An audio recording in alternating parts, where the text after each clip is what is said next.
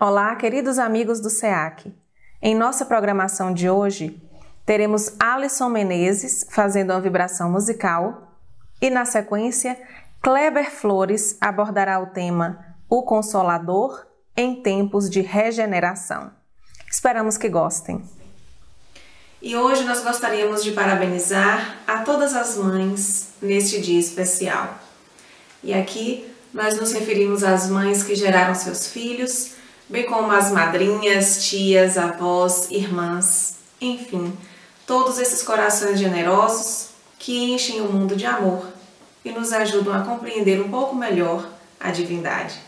Um abraço a todos e a todas.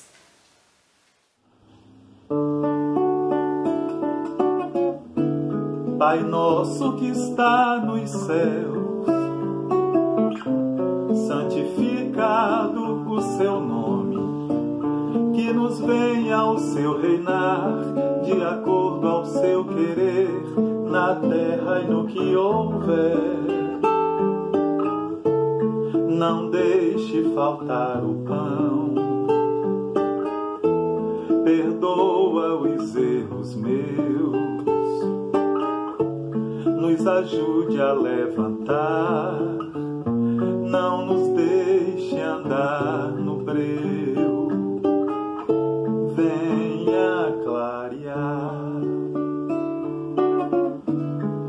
Pai nosso que está nos céus, santificado o seu nome, que nos venha o seu reinar, de acordo ao seu querer, na terra e no que houver. Não deixe faltar o pão, perdoa os erros meus ajude a levantar, não nos deixe andar no breu, venha clarear. Para brotar nos corações a alegria de um novo dia e acalentar breve por vir a esperança que há de ressurgir. Amém.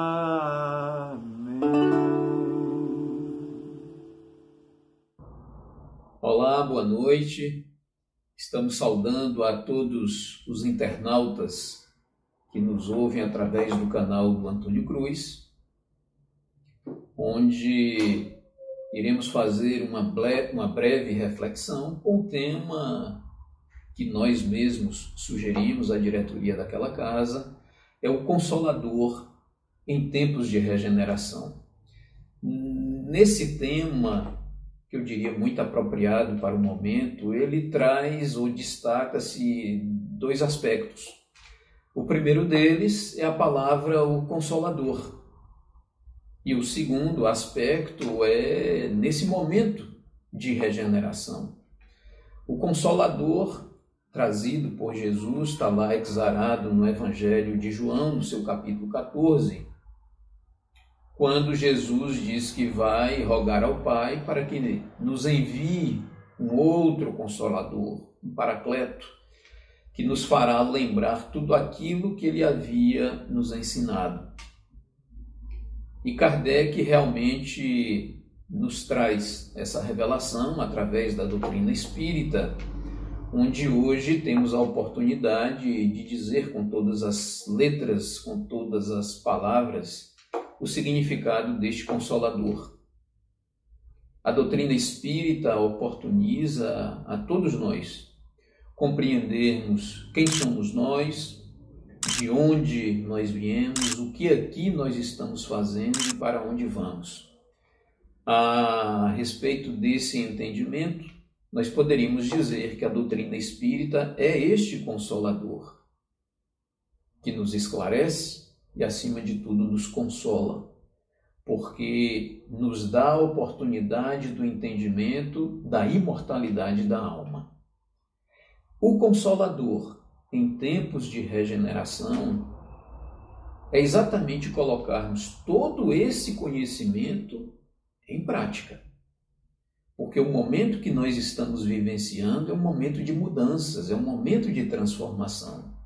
E quer queiramos ou não, toda a humanidade está passando por esse momento de transformação. A bem da verdade, o Criador, ele permite que isso aconteça.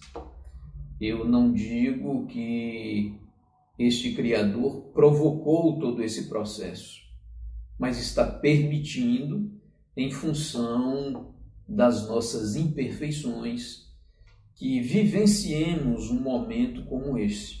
Todo momento de regeneração é um momento de sobressaltos. Nós estamos em meio a uma pandemia, ou seja, uma contaminação pelo vírus, não só no Brasil, mas em todo o planeta Terra.